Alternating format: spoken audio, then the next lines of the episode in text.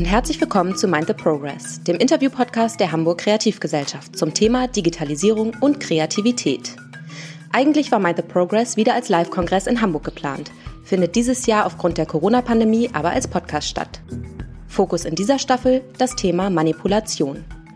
In einer komplexen Welt, in der Fake News, Big Nudging und manipulierte Wahlen Einzug in unsere Gesellschaft halten, möchten wir den Podcast als Blaupause für einen Moment der Reflexion nutzen.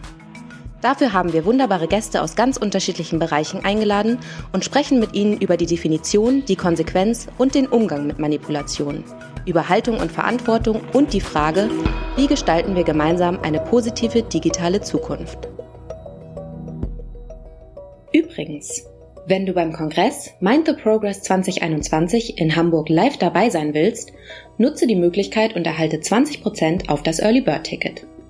Verwende dafür einfach unseren Code Podcast20. Den exklusiven Code für unsere Podcast-HörerInnen kannst du in den Shownotes noch einmal nachlesen und beim Ticketvorverkauf auf unserer Website www.mindtheprogress.de einlösen. Trage dich einfach auf der Kongress-Website unter Kontakt in unsere Mailingliste ein, um den Vorverkaufsstart nicht zu verpassen. Wir freuen uns, dich dort zu sehen. Hallo und herzlich willkommen auch von mir. Mein Name ist Wolfgang Wopperer Beholz und ich bin euer Host für Mind Progress. Gestartet vor zwei Jahren als Kongress wechseln wir diesen Sommer Corona-bedingt zum Hörformat und wir haben so mehr Zeit, um in die Tiefe zu gehen. In unserer ersten Folge geht es um den Begriff der Manipulation warum wir sie manchmal zu Unrecht als negativ empfinden, wie Konsumkultur und Politik Manipulation nutzen und wie wir damit umgehen, dass Manipulation unsere Autonomie einschränkt. Darüber spreche ich heute mit Professor Harald Welzer. Er ist Soziologe, Sozialpsychologe sowie Mitbegründer und Direktor der Stiftung Futur 2. Daneben leitet er das Norbert Elias Center for Transformation Design an der Europa-Universität Flensburg ist ständiger Gastprofessor für Sozialpsychologie an der Universität St. Gallen und Herausgeber von Taz Futur 2, einem Magazin für Zukunft und Politik. Als ob das nicht genug wäre, er hat zahlreiche Titel zu Fragen rund um die Themenkomplexe Nachhaltigkeit und Gesellschaftspolitik veröffentlicht, so zum Beispiel Klimakriege, wofür im 21. Jahrhundert getötet wird, Selbstdenken, eine Anleitung zum Widerstand, die smarte Diktatur, der Angriff auf unsere Freiheit und zuletzt alles könnte anders sein. Eine Gesellschaftsutopie für freie Menschen. Harald Welzer, herzlich willkommen. Hallo, hallo. Ich dachte mir, wir starten einmal ganz zu Beginn mit dem Begriff der Manipulation. Und wenn wir uns den Begriff der Manipulation per se angucken, der ist ja eigentlich erstmal neutral eigentlich heißt Manipulation so viel wie Handhabung. Und der negative Touch, den es gerne hat, kommt vielleicht dann ins Spiel, wenn man etwas handhabt, etwas steuert, das eigentlich einen eigenen, einen anderen Willen hat. Würdest du da mitgehen? Ja, vielleicht noch ergänzt, derjenige, der die Absicht hat zu manipulieren, weiß ja, dass er diese Absicht hat. Und er hat diese Absicht deswegen, um die andere Person zu etwas zu bringen, ohne dass diese andere Person das weiß. Also es wird im Grunde genommen ja mit, mit Wissen operiert und mit Nichtwissen operiert, damit eine Manipulation überhaupt erfolgreich sein kann. Aber ich finde den, den Punkt, den du schon genannt hast, ähm, vielleicht zur, zur Klärung zu Anfang total wichtig, dass eigentlich Manipulation ein Grenzfall ist. Wenn wir miteinander sprechen oder wenn Menschen miteinander etwas tun, beeinflussen sie sich ja prinzipiell gegenseitig. Das ist ja das Wesen von jeder Form von Kommunikation. Und ähm, Manipulation wäre dann gewissermaßen die Einführung einer bewussten Absicht, die aber das Gegenüber nicht kennt. Also wenn wir jetzt miteinander sprechen, dann sind wir in gewisser Weise egalitär. Also wir wissen, warum wir das jetzt tun oder wir, wir glauben es zumindest. Kann ja sein, dass äh, jemand von uns sozusagen schon manipulativ ist bei der Sache. Aber grundsätzlich würde man davon ausgehen, na, wir reden jetzt miteinander, weil wir ein Thema haben und weil das irgendjemand anders hören soll. Und wir haben jetzt nicht die, die irgendeine Absicht, die der jeweils andere nicht kennt. Aber bei der Manipulation wäre genau diese Versuchsanordnung etwas anders. Das heißt, in, in diesem Verständnis hat Manipulation auch immer etwas mit Täuschung zu tun. Ja, also Täuschung in dem Sinne, dass das Gegenüber nicht weiß oder wissen sollte, dass es manipuliert wird. So eine Art äh, Asymmetrie in der, in der Beziehung. Mhm. Richtig, genau. Ähm, wenn man sich so deine, deine Buchtitel anschaut, ich habe ein paar vorhin genannt, Selbstdenken, es gibt eines mit einem Philosophen zusammengeschrieben, das Autonomie heißt, die klingen fast ein bisschen wie Gegenbegriffe zu Manipulation. Ja, klar. Und zwar ist ja eigentlich äh, das deshalb, also wenn ich Begriffe habe wie das Selbstdenken, wie die Autonomie, wie die Urteilskraft, äh, wie freier Wille, freie Entscheidung und so weiter, dann sind das ja alles Kategorien, äh, auf die es in unserer Gesellschaft der Idee nach ankommt. Also eine moderne Demokratie kann ja nur auch der Idee nach funktionieren, wenn die Leute, die zu dieser Demokratie gehören, autonom sind. Das heißt, die machen ihr Kreuzchen bei einer Wahl aus einer freien Entscheidung, die begründet ist und nicht, weil irgendjemand sagt, mach mal dein Kreuz bei Angela Merkel oder so.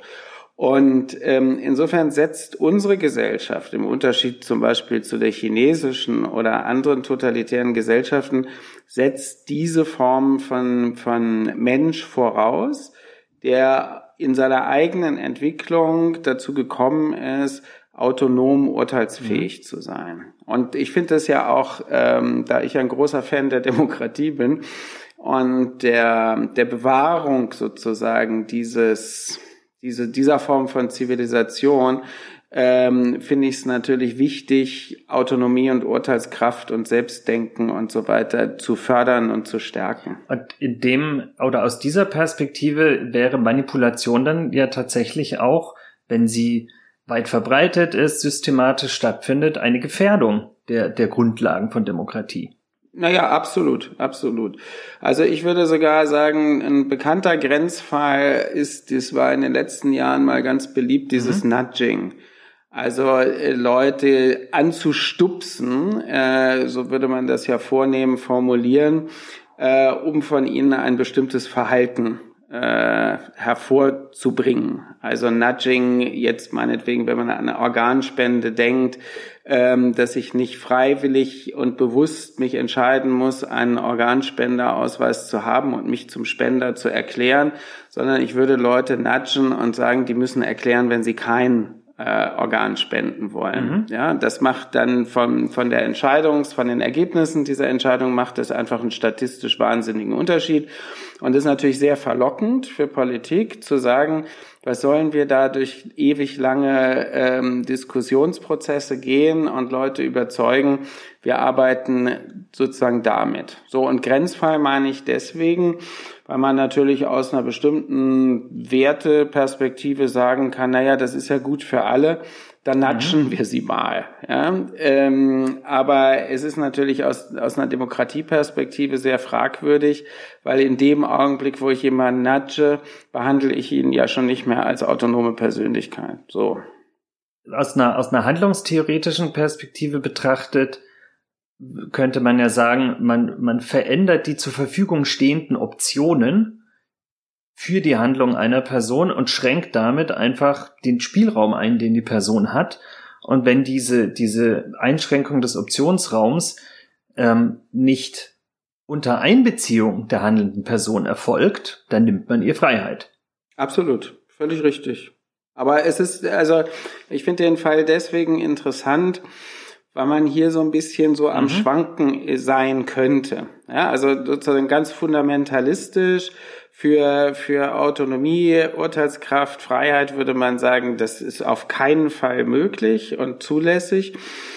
Empirisch würde man sagen, na ja, gut, ist ja gar nicht einfach, die Grenze zu ziehen. Also wenn man mit kleinen Kindern zu tun hat, dann manipuliert man die mhm. ja ohne Unterlass. Ja? Und man würde bei vielerlei äh, ähm, Fällen, die dann passieren, ja auch sagen, ja, das mhm. muss ich ja machen. Ja? Der schnallt's ja sonst nicht oder der bringt sich in Gefahr oder so weiter.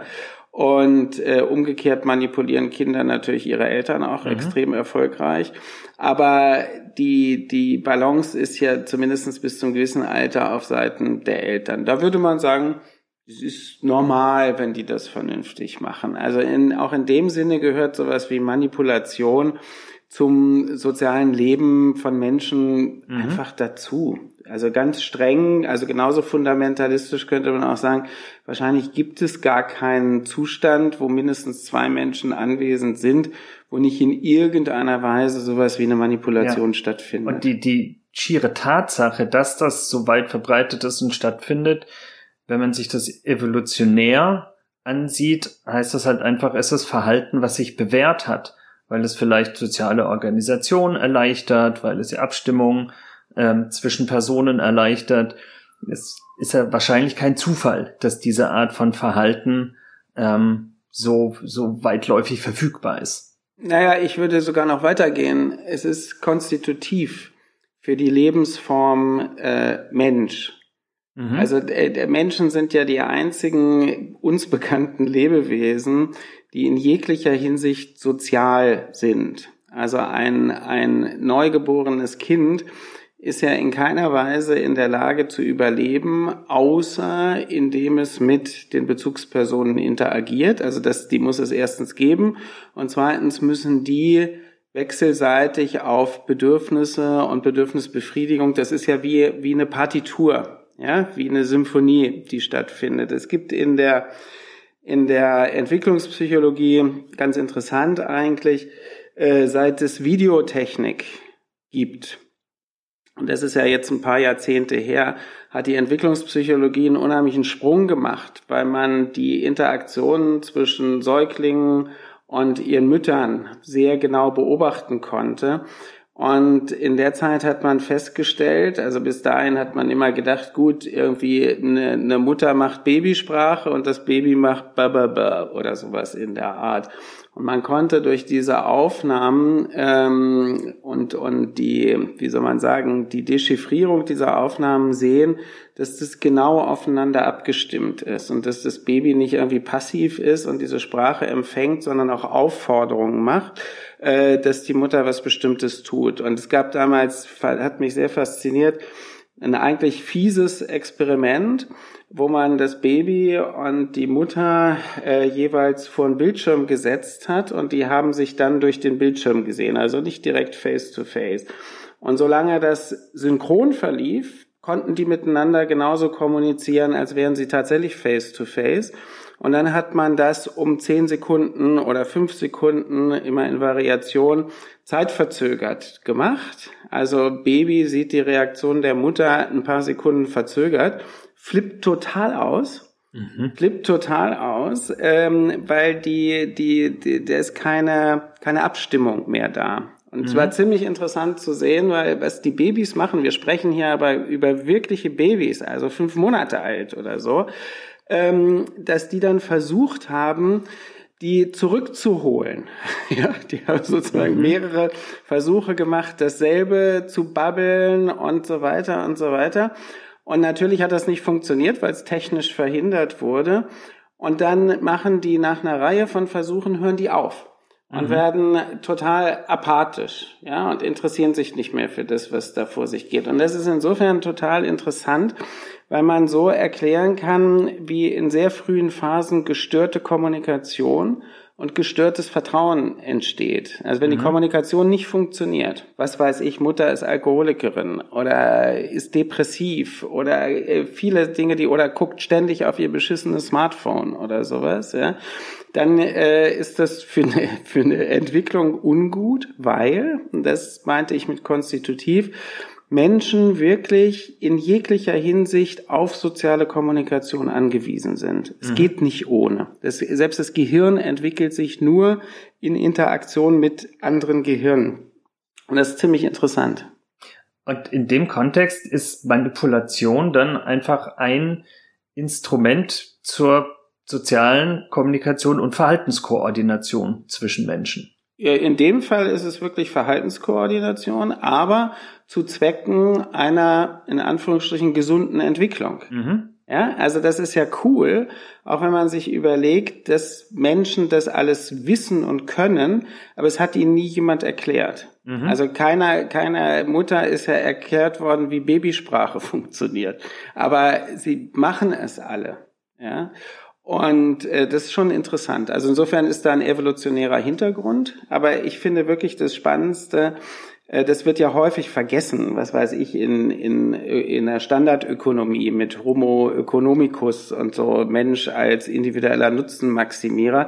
Das ist natürlich Bullshit, weil Menschen sind wirklich konstitutiv sozial. Sie können gar nicht ohne. Ja? Das ähm, wird einem ja auch bewusst, wenn man sich in zum Beispiel ähm, die Geschichte des Geldes einmal bisschen tiefer reinarbeitet und sieht, dass genau diese Sachen, die uns immer als ähm, Marktmechanismen, rationale Instrumente des Homo economicus vorgeführt werden, in ihrem Ursprung eigentlich alle auf soziale Beziehungen zurückgehen und sich nur irgendwann davon abgelöst haben, aber im, im Kern genau auf diese Mechanismen von Verhaltenskoordination und, und soziale Interaktion eigentlich zurückgehen, was wir nur manchmal vergessen. Ja, das ist, äh, das ist, glaube ich, ein echt wichtiger Punkt, weil es wird wahnsinnig viel vergessen. Also man hält ja immer mhm. das, was in der Gegenwart ein Sachverhalt ist, den hält man ja so für gesetzt.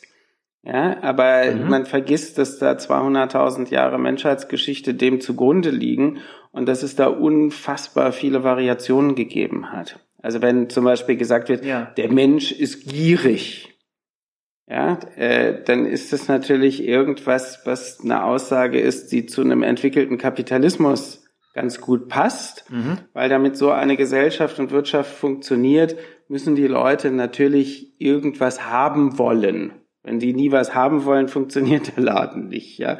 Aber das ist dann, ja. dann ist sozusagen die Idee, das sei jetzt anthropologisch, äh, ist völlig falsch. Weil wir natürlich andere Wirtschaftsformen und Gesellschaftsformen kennen, wo so etwas wie Gier gar keine Rolle spielt, beispielsweise die ganz andere Verhaltensformen und Verhaltensnormen hervorbringen. Richtig, und Menschen, also das muss man auch nicht romantisieren, das kann auch ganz übel sein, ja, aber da wird, mhm. was, wird was anderes äh, ähm, sozialisiert, also im Grunde genommen eingelebt und das sind dann Dinge, was weiß ich, denken wir mal an, an Geschlechterverhältnisse oder ganz strikte Hierarchien oder die Alltäglichkeit von Gewalt oder sonst was. Das gehört zu bestimmten äh, historischen Epochen oder auch äh, bestimmten Formen einfach mit dazu. Und da würden mhm. wir sagen, na ja, äh, das gibt's vielleicht nicht unsere Gier, aber dafür werden Leute totgeschlagen und finden es super, äh, andere mhm. totzuschlagen. Jetzt mal als triviales Beispiel. Ja. ja. Jetzt auf den Begriff der, der Manipulation zurückgeführt, würde das ja bedeuten, Manipulation als Mechanismus ist erstmal sozusagen moralisch neutral. In dem Beispiel von Mutter-Kind-Interaktion sieht man, es ist ein wesentliches Instrument, um überhaupt soziale Beziehungen herstellen zu können. Dann gibt's aber natürlich andere Kontexte, wovon du eingangs gesprochen hattest, wo jemand bewusst äh, einen Wissensvorsprung zum Beispiel gegenüber jemand anderem ausnutzt, um sein Verhalten zu manipulieren, wo die moralische Beurteilung anders ausfallen wird, weil genau dieser Mechanismus anders benutzt wird. Wenn wir uns jetzt mal das als Spektrum vorstellen, haben wir jetzt die eine Seite ein bisschen ausgeleuchtet, wo kommt so ein Mechanismus her, was hat der für einen positiven ähm, vielleicht sogar konstitutiven Charakter für menschliches Zusammenleben. Du hast so ein bisschen die Beispiele schon angesprochen. Am anderen Ende des Spektrums lauern natürlich andere Formen von Manipulation, die uns zum Beispiel dazu bringen, Dinge zu kaufen, die wir nicht brauchen. Ja, in der Tat. Also ähm, und natürlich ist, sagen wir mal, die die ähm, das normal funktionieren. Ich habe ja eben schon gesagt, entwickelter Kapitalismus äh, wenn der auch noch wachstumswirtschaftlich ähm, orientiert ist, dann besteht natürlich die Notwendigkeit, dass man Leute dazu bringt, Dinge zu kaufen. Mhm. Ja, und zwar unabhängig davon, ob sie die jemals haben wollten oder ob sie überhaupt jemals gewusst haben, dass sie sowas jemals haben wollen würden. Mhm. Das ist ja der Witz an der Sache. Ja, ich sammle ja äh, so Absurditäten im Konsumbereich, also nicht die Produkte, sondern Berichte darüber.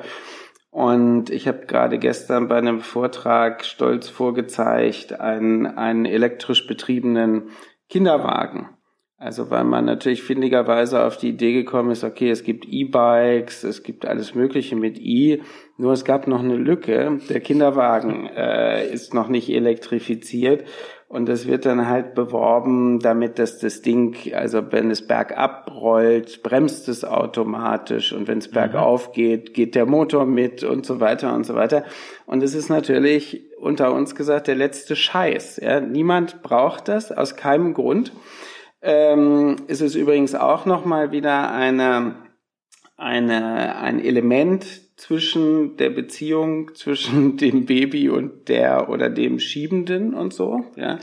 Äh, aber sowas wird eingeführt und wir können natürlich auch wetten, dass das gekauft wird. Mhm. Weil das ist ja das Faszinierende, dass sehr viele dieser dann als Innovationen verkauften Dinger ja auch ihre Abnehmerinnen und Abnehmer finden. Mhm. Und darin liegt ja eigentlich gewissermaßen der Sieg der Manipulation, dass man vergisst, mhm. dass man das nie, also wenn man noch halbwegs bei Verstand ist, dass man das niemals haben wollen würde. Mhm. Ja. Da gibt's dann ja auch so Mechanismen wie, wie die hedonistische Adaption, dass man sich an, an Dinge, die neu und besonders sind, so schnell gewöhnt, dass genau dieser Effekt des Neuen und des Besonderen verschwindet und genau da lohnt es sich natürlich anzusetzen mit was genau. anderem Neuen.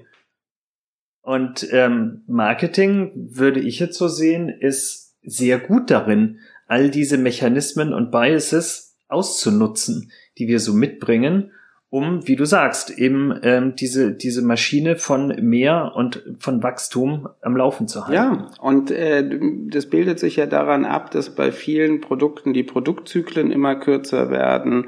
Es bildet sich daran ab, dass die Wohnungen immer voller werden. Es bildet sich daran ab, dass Autos Ausstattungen haben, die, die, die vor zehn Jahren noch nicht mal im Traum denkbar gewesen wären und so. Ja, das ist sozusagen eine ständige, ein ständiges Hinzufügen und gleichzeitig auch Normsetzung, weil wenn man sowas dann nicht hat, dann hält man irgendwie nicht mit.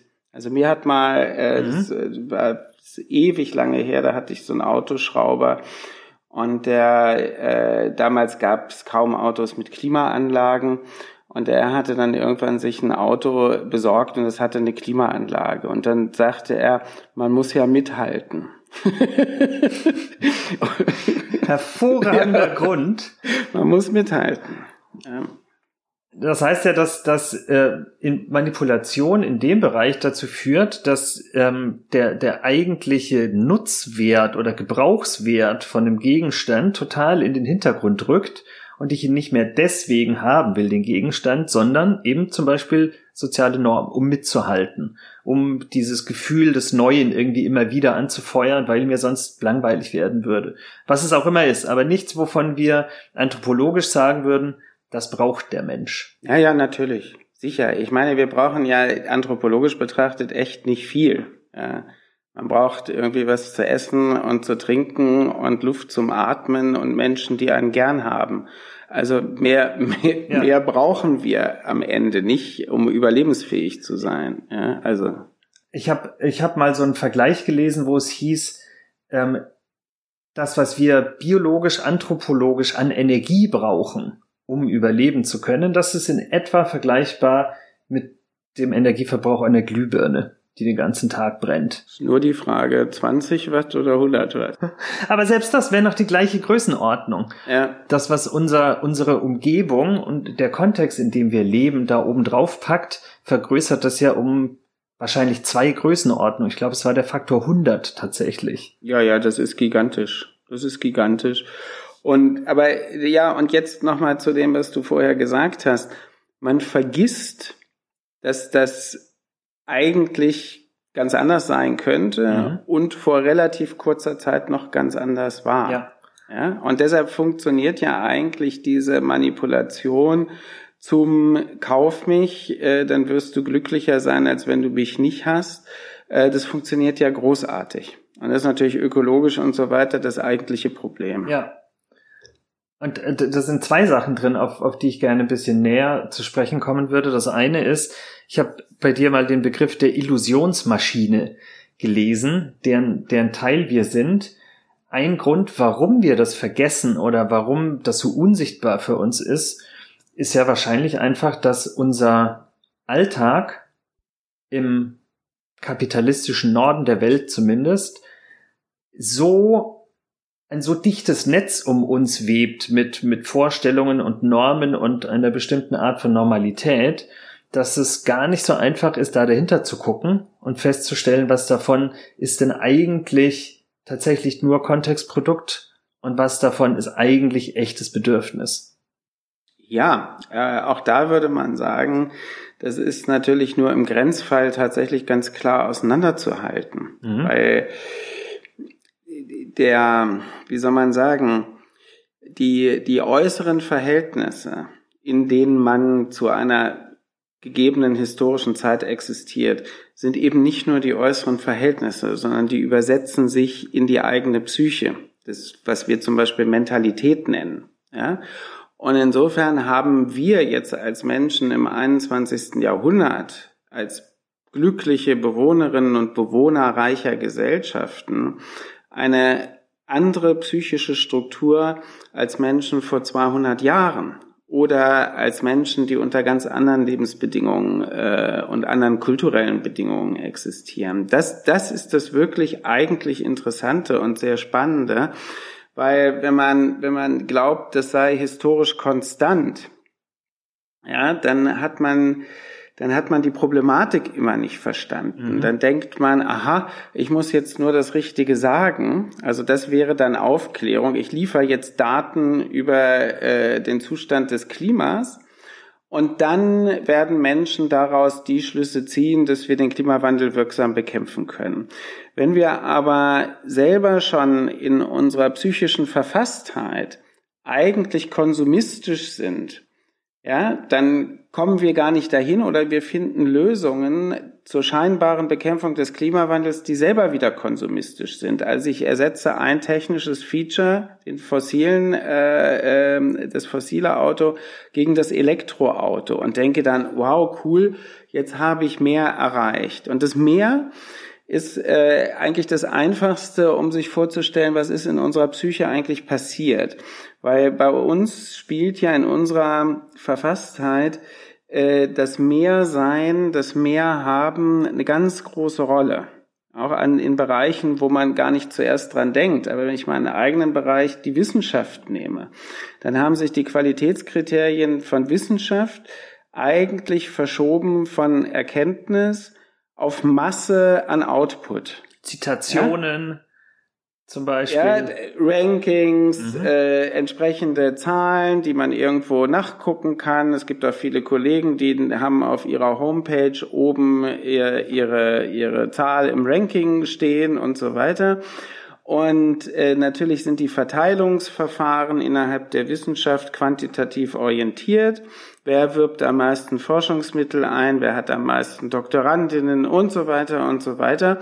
Und das wird eigentlich verwechselt mit Erkenntnis, ja, weil da eigentlich gibt's ja keinen, keine Korrelation mhm. zwischen Masse und, und, ähm, und dem, was wirklich an fortschrittsfördernder Erkenntnis dabei rauskommt. Aber da sieht man das. Und wir haben es in den Selbstbildern drin. Ja, wenn ich zum Beispiel sagen würde, oder auch als ich jünger noch gewesen bin, gesagt hätte, ich will mich jetzt gar nicht mehr weiterbilden. Mir reicht das, was ich weiß.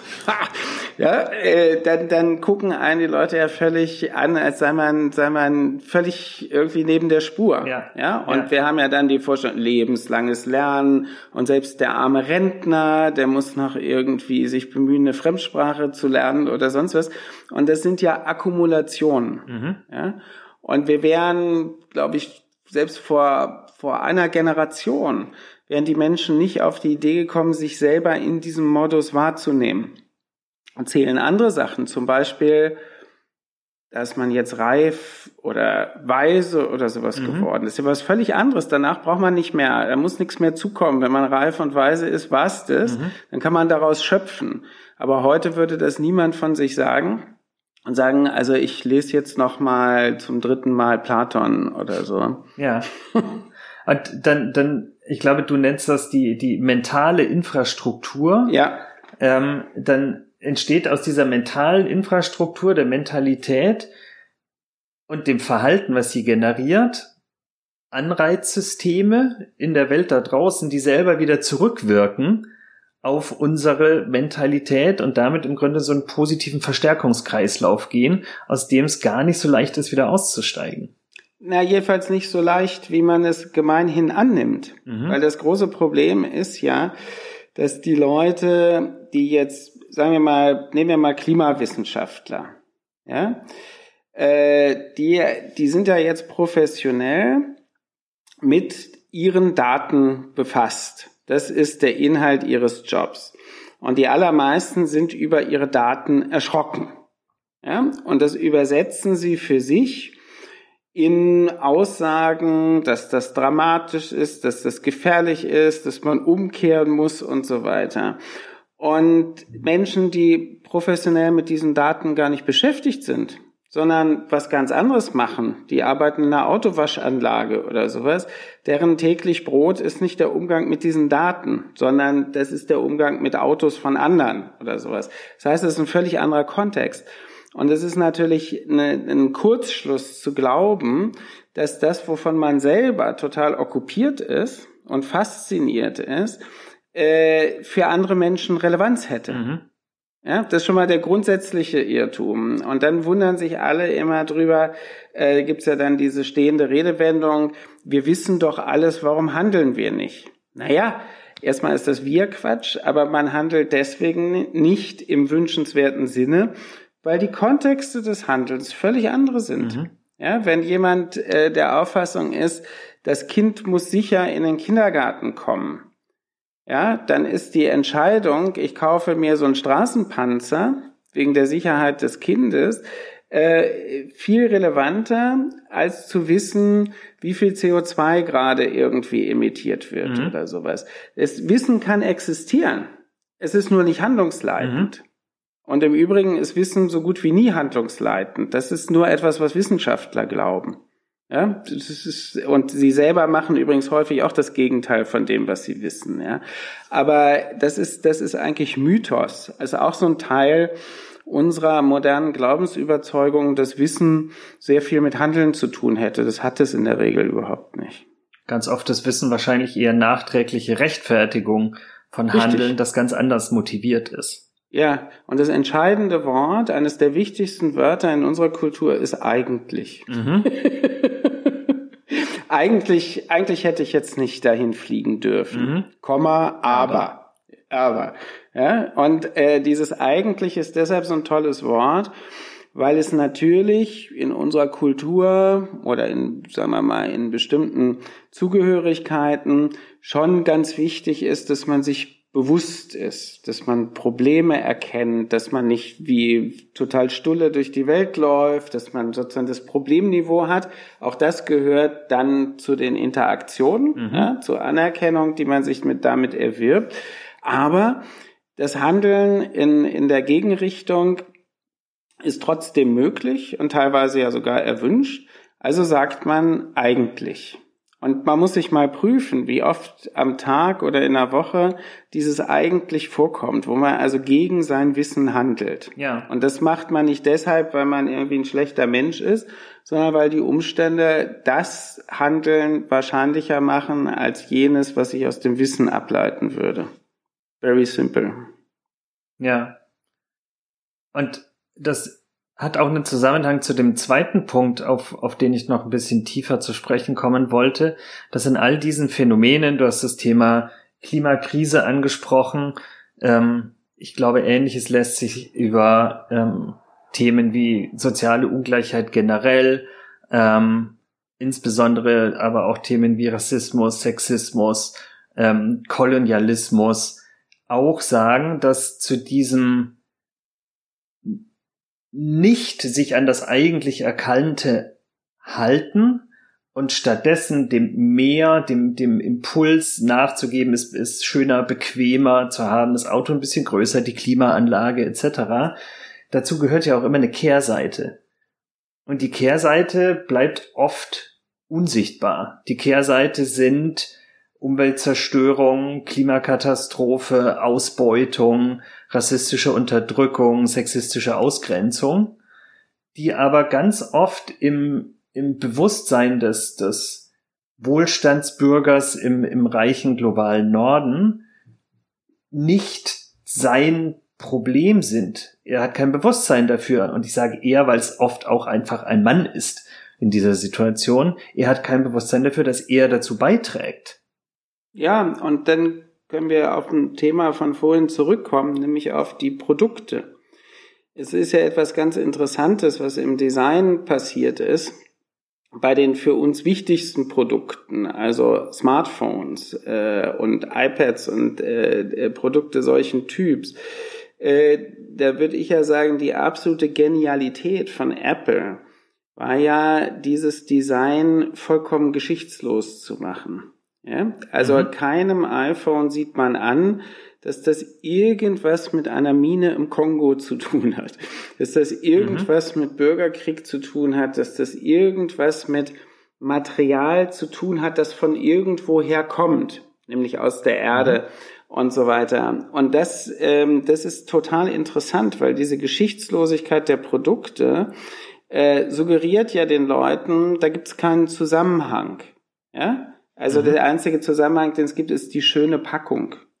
Ja, und das mhm. Unpacking, oder es kommt von irgendwo her. Irgendjemand hat womöglich sogar diesen Karton gemacht, man weiß es nicht. Es steht auch immer drauf, designed by Apple in California. Ja, ja. Aber es steht designed in California. Ja. Es steht nicht manufactured China und es steht nichts über die Mine im da Kongo. Da steht nichts über die Mine im Kongo, da steht nichts über die Gewaltverhältnisse, die dort herrschen, da steht nichts über die Gesundheitsgefährdung und so weiter. Übrigens auch nicht äh, über das, was in den Fabriken in China passiert und so weiter. Das steht da alles nicht drin, sondern es ist gewissermaßen das reine, das reine Produkt. Geschichtslos, herkunftslos, materiallos. Und das ist natürlich eine Verhinderung, ähm, dass man irgendwie darüber nachdenkt, wo soll das Zeugs herkommen. Also das, was du gerade beschrieben hast, die meisten interessiert es nicht. Aber warum sollte mhm. es sie interessieren, wenn das Produkt keine keine Geschichte zu haben scheint? Ja, es ist sozusagen das Gegenteil von dem, was Manufaktum prätendiert, sagt, ah, die guten Dinge. Und dann wird immer mhm. noch am besten der Name von irgendeiner Frau genannt, die dann das Handtuch geklöppelt hat oder sonst irgendwie. Ja, also mhm. da wird sozusagen die Marktlücke bedient, dass man das so wissen will. Aber natürlich nur, was die guten Dinge angeht, ja. Mhm. Und wir haben ja jetzt gerade, ist ja ein, ein schönes Beispiel mit der Fleischindustrie. Ja, da, da mhm. ist ja auch dem, dem Kotelett in der Kühltheke, in der Styroporverpackung, dem sieht man das nicht an, was da bei Tönnies und so weiter äh, gemacht wird. Und dem sieht man ja auch das Tier nicht an.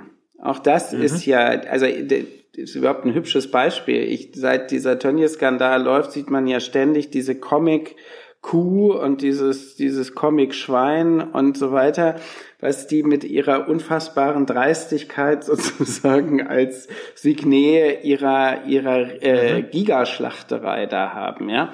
Und genau da wäre das, ja. Da ist das eigentliche mhm. Ausgangsprodukt, nämlich ein gequältes Tier, übersetzt einerseits in das abstrakte Kotelett und andererseits in irgendwas, was man aus einem Comic kennt und da sind halt so Kühe und die lachen. Und ja. das ist, das ist natürlich Manipulation. Allererster Güteklasse. Genau, genau. Und wenn man sich so die, die jüngsten Evolutionsstufen, Evolutionsformen des Kapitalismus anschaut, dann passiert ja was ganz Interessantes an genau der Stelle, wo, wo so ein Disconnect vom Material, von der Behandlung von Lebewesen als Material und dem Produkt stattfindet, dass nämlich wir selbst zum Material werden. Das in dem, was man, was ähm, Shoshana Zuboff Surveillance Capitalism nennt, Überwachungskapitalismus, so, ja. mhm. dass wir Menschen das Rohmaterial produzieren, indem wir Daten generieren. Und diese Daten gehören uns dann aber nicht mehr, sondern werden von ähm, Internetkonzernen, ähm, AdTech-Firmen, wer auch immer den Zugriff darauf hat, als Rohstoff extrahiert, mhm. in ein Produkt verpackt und auf dem anderen Markt verkauft, der dann wieder dazu führt, Verhaltensmanipulation noch effektiver zu machen, weil man noch genauer rausfinden kann, was muss ich wo schalten, damit er dann was ja. kauft. Also am Ende wird daraus so ein geschlossener Kreislauf, wo wir selbst den Rohstoff produzieren, ja. enteignet werden, dann daraus etwas gemacht wird, was uns am Ende wieder dazu bringt, mehr von Dingen zu konsumieren oder zu kaufen, die wir, und jetzt kommt es wieder, eigentlich gar nicht bräuchten. Ja.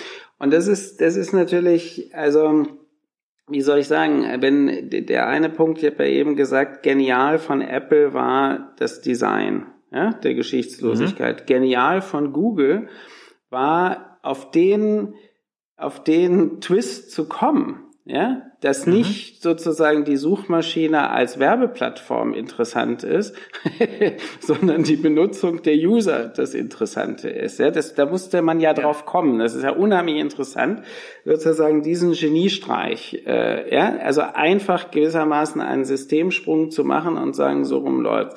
Und das, was du beschreibst, ja vollkommen richtig, ist eigentlich ein perfekter Zirkel bei denen aber äh, oder bei dem eben genau das verloren geht, was wir als Autonomie, Urteilskraft, Selbstdenken und sowas mhm. bezeichnen würden, was ja perfekte Redundanz ist. Und am Ende, und das ist eigentlich ja das Deprimierendste, es wirklich ausschließlich monodimensional nur darum geht, Leuten was anzudrehen. Das, das ist ja das mhm. Verrückte. Ja? Es geht wirklich nur darum, dass man Leute dazu bringt, etwas haben zu wollen. Unbedingt. Und es hat keinen übergeordneten Zweck mehr. Nichts. Gar nichts.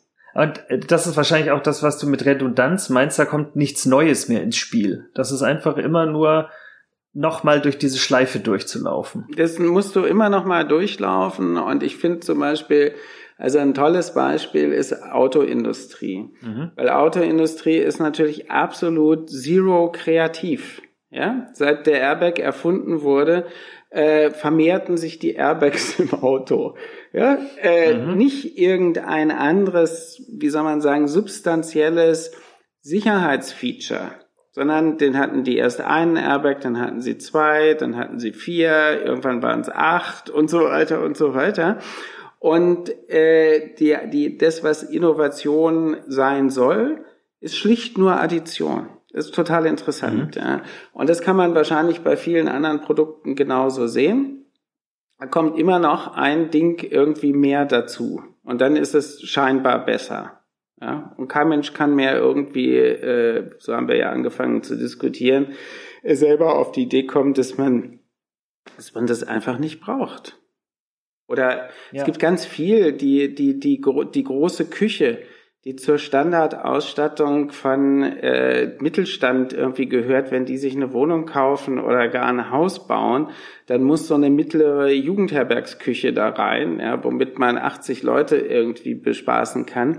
Und das Witzige ist, äh, dann wird Convenience Food und so weiter äh, da drin gemacht. Mhm. Ja, also das sind, sind äh, es gibt ja viele solche Auswüchse, wo man sehr genau sehen kann, der Konsum befriedigt eigentlich keinen Zweck, der autonom gesetzt worden ist, sondern der Konsum genügt ja. sich eigentlich selbst. Ja. In, in meiner eigenen Erfahrung ist das, was mir hilft, aus genau dieser, dieser Selbstzweckhaftigkeit eines solchen Kreislaufs auszubrechen, radikaler Kontextwechsel.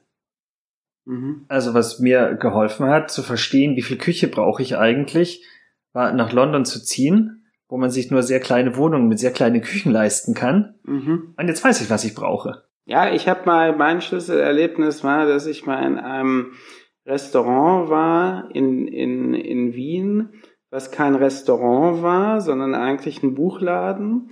Und die Leute, die das betrieben haben, kochten auf einem so einem kleinen zwei, äh, zwei Plattenherd, also ein Ding, was man so in die mhm. Steckdose mhm. macht, kochten die für acht Leute ein Menü.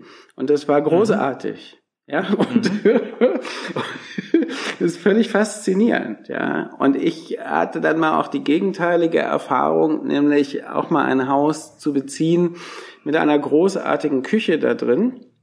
Und habe dann gesagt, jetzt fangen wir mal an, richtig zu kochen. Und da sagte eine Freundin mhm. von mir, da wirst du im Leben nicht mit anfangen, weil du interessierst dich nicht fürs Kochen, egal was du für eine Küche hast. Ja, fertig. Ja. Und so ist das natürlich auch. Das ist eben nicht die Frage sozusagen der Quantität. Wenn man kochen ja. will, dann kocht man. Auch vielleicht, wenn man nur eine Platte hat. Ja. Da, da ginge es halt dann, davon hatten wir es ja vorhin schon, um den eigentlichen Nutzwert, ja. den eigentlichen Gebrauchswert und nicht die Illusion drumherum. Richtig.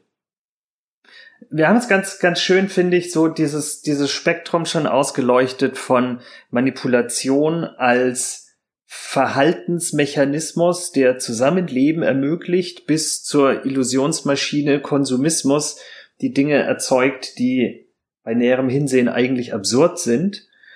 Ähm, wo würdest du Manipulation in politischem Kontext einsortieren. Also sowas wie Propaganda zum Beispiel, wo Manipulation nicht in ähm, auf, aufs Individuum als Konsument oder aufs Individuum als direktes Gegenüber bezogen ist, sondern als äh, Ermöglicher von Machtausübung. Naja, also das ist ein irre weites Feld ähm, ist historisch eine alte Geschichte.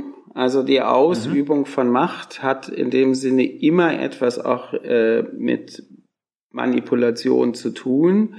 Also sei es dort, wo ich nicht direkte Gewalt ausübe, äh, versuche ich Herrschaft zu symbolisieren, ja, mhm. zeige, was ich kann und so weiter. Oder in modernen totalitären Gesellschaften schaffe ich irgendeine Kategorie von Zugehörigkeit und gleichzeitig eine von Nichtzugehörigkeit, damit diejenigen, die dazugehören, äh, sich miteinander und mir als Diktator und so weiter identifizieren kann. Das sind im Grunde genommen relativ mhm. einfache Mechanismen. Äh, es ist aber sehr faszinierend zu sehen, wie die funktionieren. Also wenn wir mal mhm. für uns ja das sozusagen das prägendste Beispiel nationalsozialistische Gesellschaft, ja, ist ja eine völlig irre Geschichte, wie wahnsinnig gut diese Form der Manipulation äh, funktioniert hat. Manipulation in mhm. dem Sinne, dass es sehr schnell und sehr leicht geschafft wurde, eine, eine Wir-Gruppe zu konstruieren, nämlich die sogenannten arischen Deutschen, und eine Sie-Gruppe, zu konstruieren, Juden und andere sogenannte Gemeinschaftsfremde, die irgendwie ein Problem darstellen für die Wir-Gruppe. Und das ist eine, also insofern eine geschickte Manipulation, weil da drin ein Gewinn für die Zugehörigen steckt.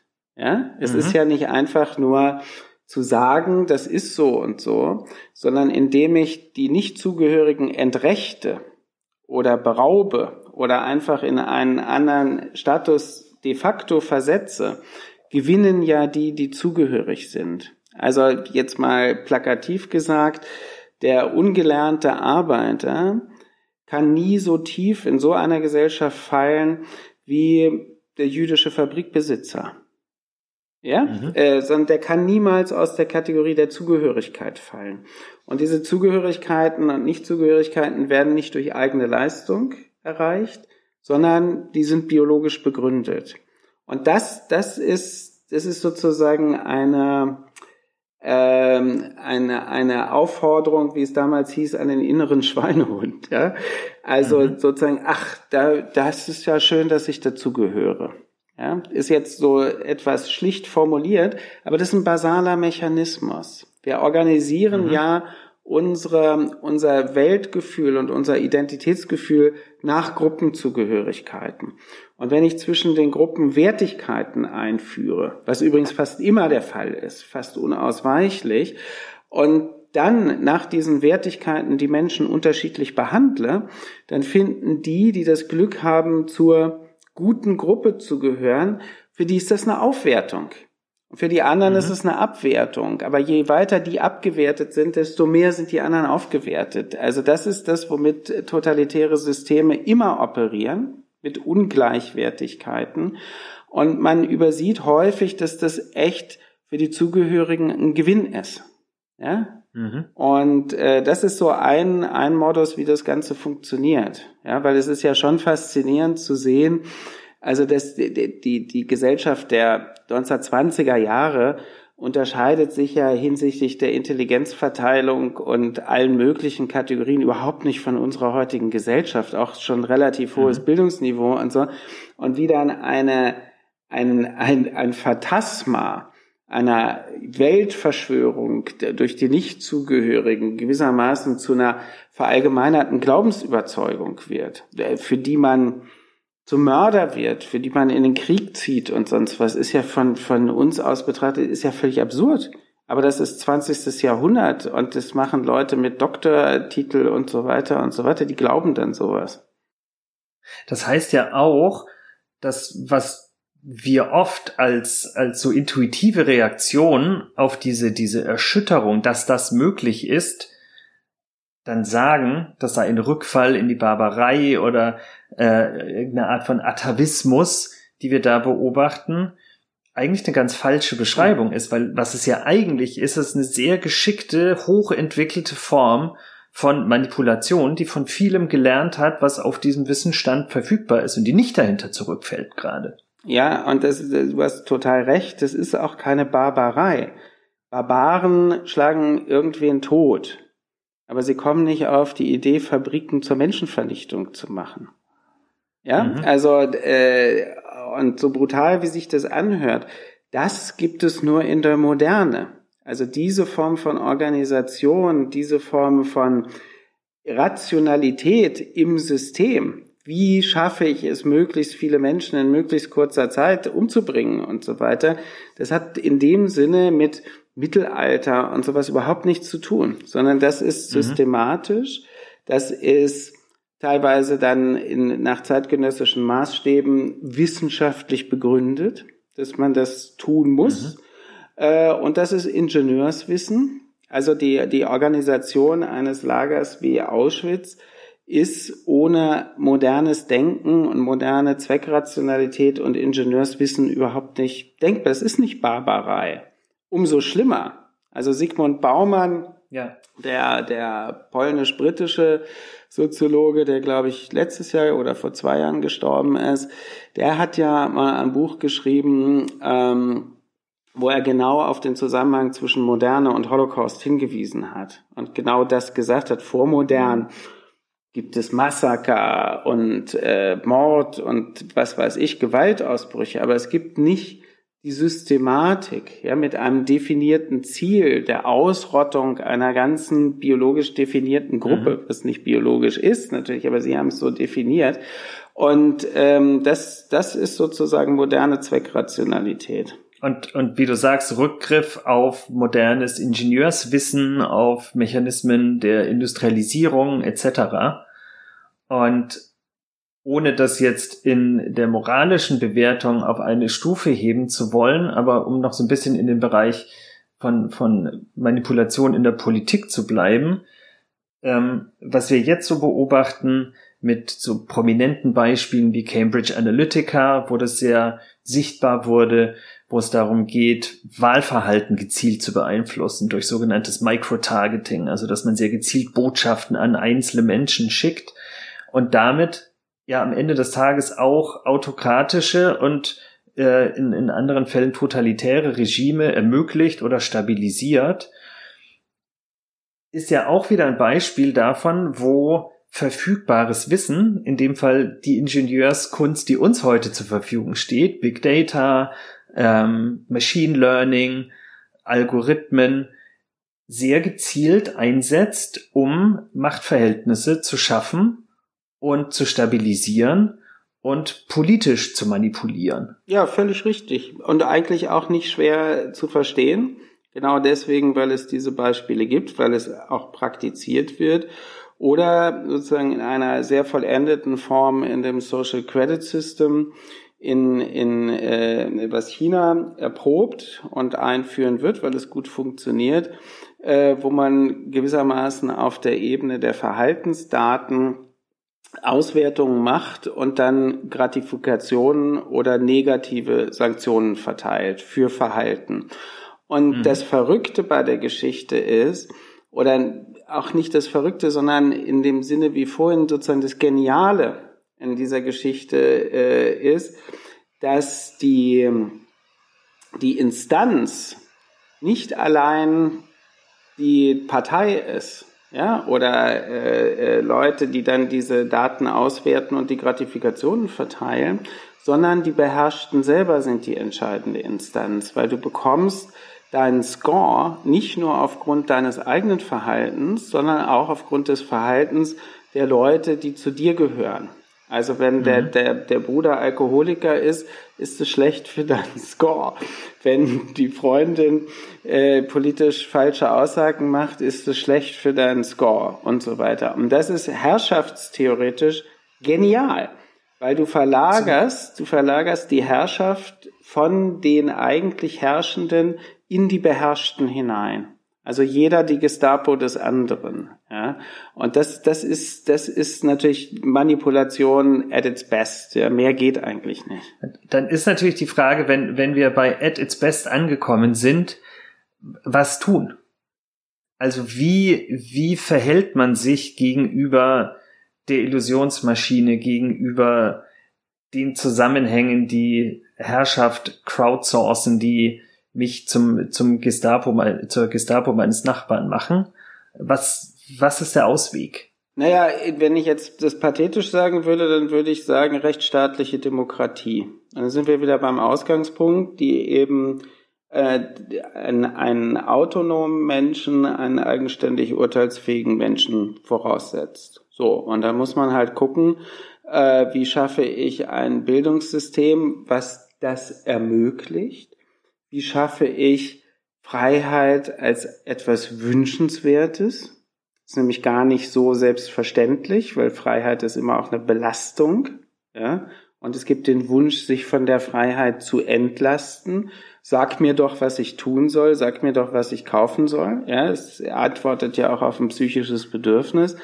Ähm, aber soweit wir es bislang wissen, ist eben diese äh, äh, diese demokratische Gesellschaftsform diejenige, die die Menschen immerhin noch am meisten immunisiert gegen Verlockungen dieser Art. Und auch gegen, äh, ich meine, wir haben es ja jetzt eigentlich sehr positiv gesehen an dem Beispiel der Corona-Krise. Es war ja sehr interessant zu sehen, dass in unserer Gesellschaft die Menschen sofort bereit waren, Wissenschaft zu glauben.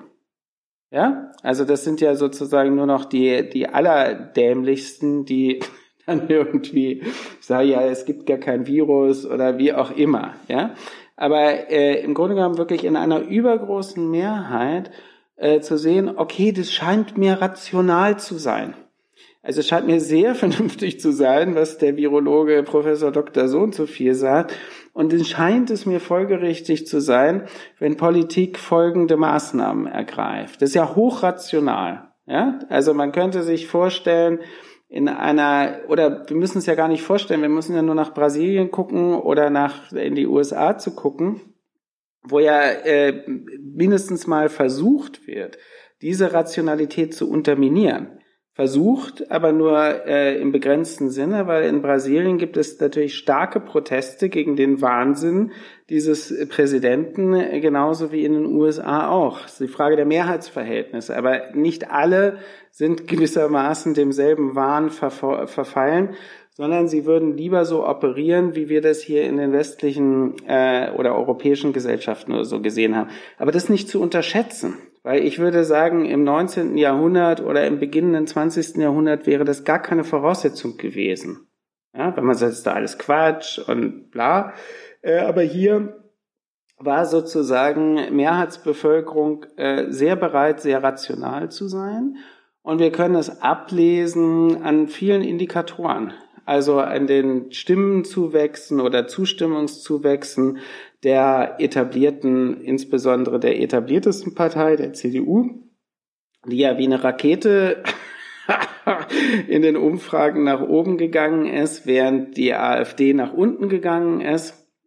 und so. Und das sind ja ganz interessante Effekte, wo man sagt, aha, hier ist sozusagen ein Rationalitätsparadigma gesamtgesellschaftlich verbreitet. Das ist in dem Sinne eine aufgeklärte Gesellschaft. In dem Sinne ist sie resistenter gegenüber dem, was du gesagt hast, also diesen Versuchen dieser Manipulation und der Verhaltenssteuerung als Angehörige anderer Gesellschaften. Das ist schon interessant. Das heißt, es ist ja auch ein, ein Kapital, mit dem man arbeiten kann.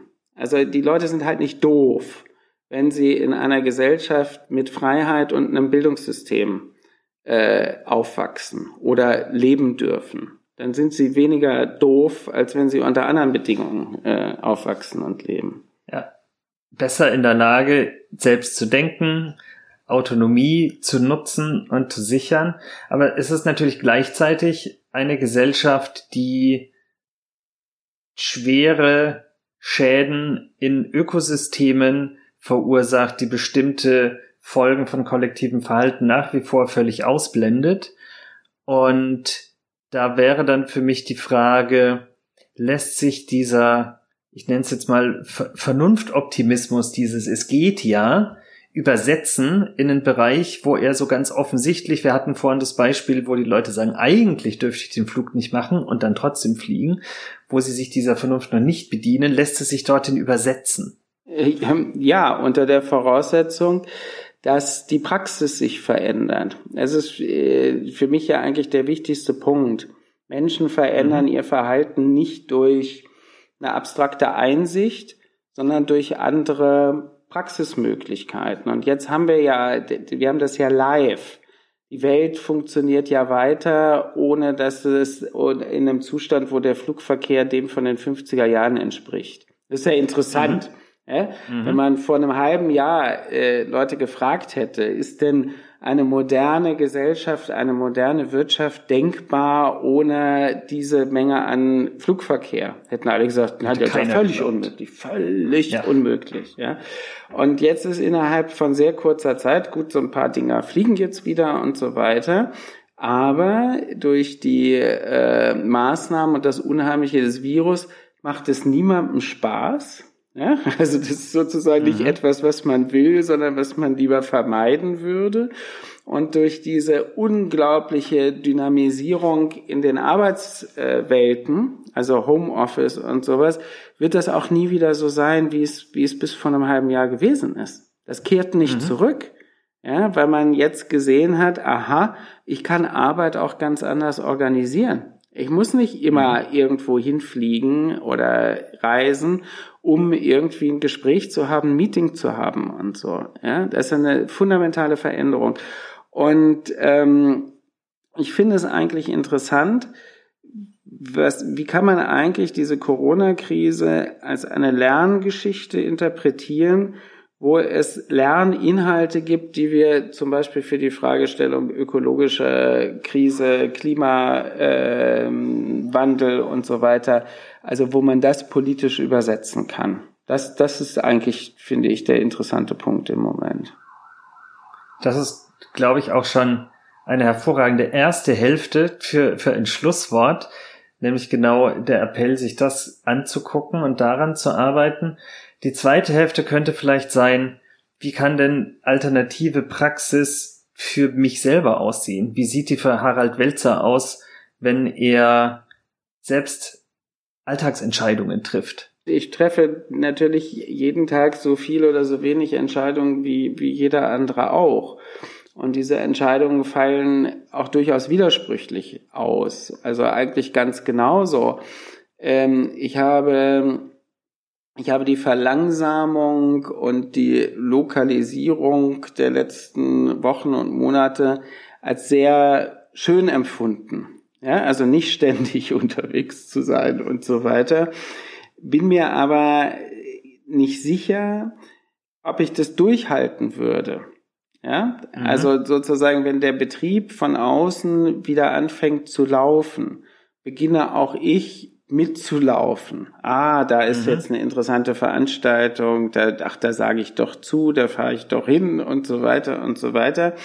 Und äh, bin offensichtlich nicht autonom in der Lage, dieses was ich eigentlich als positiv empfunden habe, so auszuwerten, dass ich es beibehalten würde. Genau so. Da war es ja. wieder, das, das eigentlich. Das eigentlich. Ja, das eigentlich spielt auch in meinem Leben äh, offenbar eine Rolle. Ja, kann ja auch gar nicht anders sein. Aber trotzdem äh, halte ich Menschen und deshalb auch mich für entwicklungsfähig. Und ich habe bei einer anderen Stelle mal, das habe ich von Günther Anders, dem Philosophen, übernommen, von der Gymnastik gesprochen. Also der hat mhm. mal so von einer moralischen Gymnastik gesprochen, äh, dass man eigentlich nicht die irrige Annahme zugrunde legt, dass wenn man etwas eingesehen hat, dann muss man am nächsten Tag sich auch dementsprechend verhalten, sondern das ist so etwas, was man auch üben muss. Wenn wir in einer Kultur existieren, in der wir gelernt haben, dass es toll ist zu konsumieren, wo wir gelernt haben, dass man Status gewinnt, je mehr Weltreichweite man hat, also je weiter gereist, je öfter, je mehr und so weiter und so weiter, dann ist es natürlich keine Frage nur von einer Entscheidung zu sagen, das mache ich jetzt nicht mehr, sondern es ist etwas, was man auch üben muss wie wenn man eine bestimmte Sportart betreibt, kann man das auch nicht sofort. Und das finde ich als Bild eigentlich ganz schön. Und man kann, kann besseres Leben auch einüben, äh, ohne sich dabei zu überfordern oder sich, sich wieder, also an Widersprüchen zu leiden, für die man gar nichts kann, weil es gibt ja auch objektive Widersprüche. Das ist doch eine hervorragende Hausaufgabe jetzt für uns alle. Unbedingt. Einerseits zu sehen, wo können wir, wenn die Maschine wieder anläuft, einfach aufhören, wieder mitzumachen. Exactly. Und wo können wir üben, wie es anders geht. Jeden Tag ein bisschen und jeden Tag ein bisschen mehr. Harald Welzer, vielen Dank für das tolle Gespräch. Ja, ich habe zu danken. Hat Spaß gemacht. Vielen Dank auch an euch, die Hörerinnen und Hörer, fürs Einschalten und Zuhören. Damit ihr auch in Zukunft keine Folge verpasst, abonniert und folgt dem Podcast bei Apple Podcasts oder wo immer ihr Podcasts hört. Wir freuen uns auch sehr über Feedback und Rezensionen. Für weitere Informationen über Mind the Progress schaut einfach in unsere Show Notes oder auf www.mindtheprogress.de. Ganz zum Schluss möchte ich mich bei denen bedanken, die den Podcast der Hamburg Kreativgesellschaft ermöglichen der Behörde für Kultur und Medien in Hamburg und der Standortinitiative Next Media Hamburg, die den Podcast mit eigenen Beiträgen unterstützt.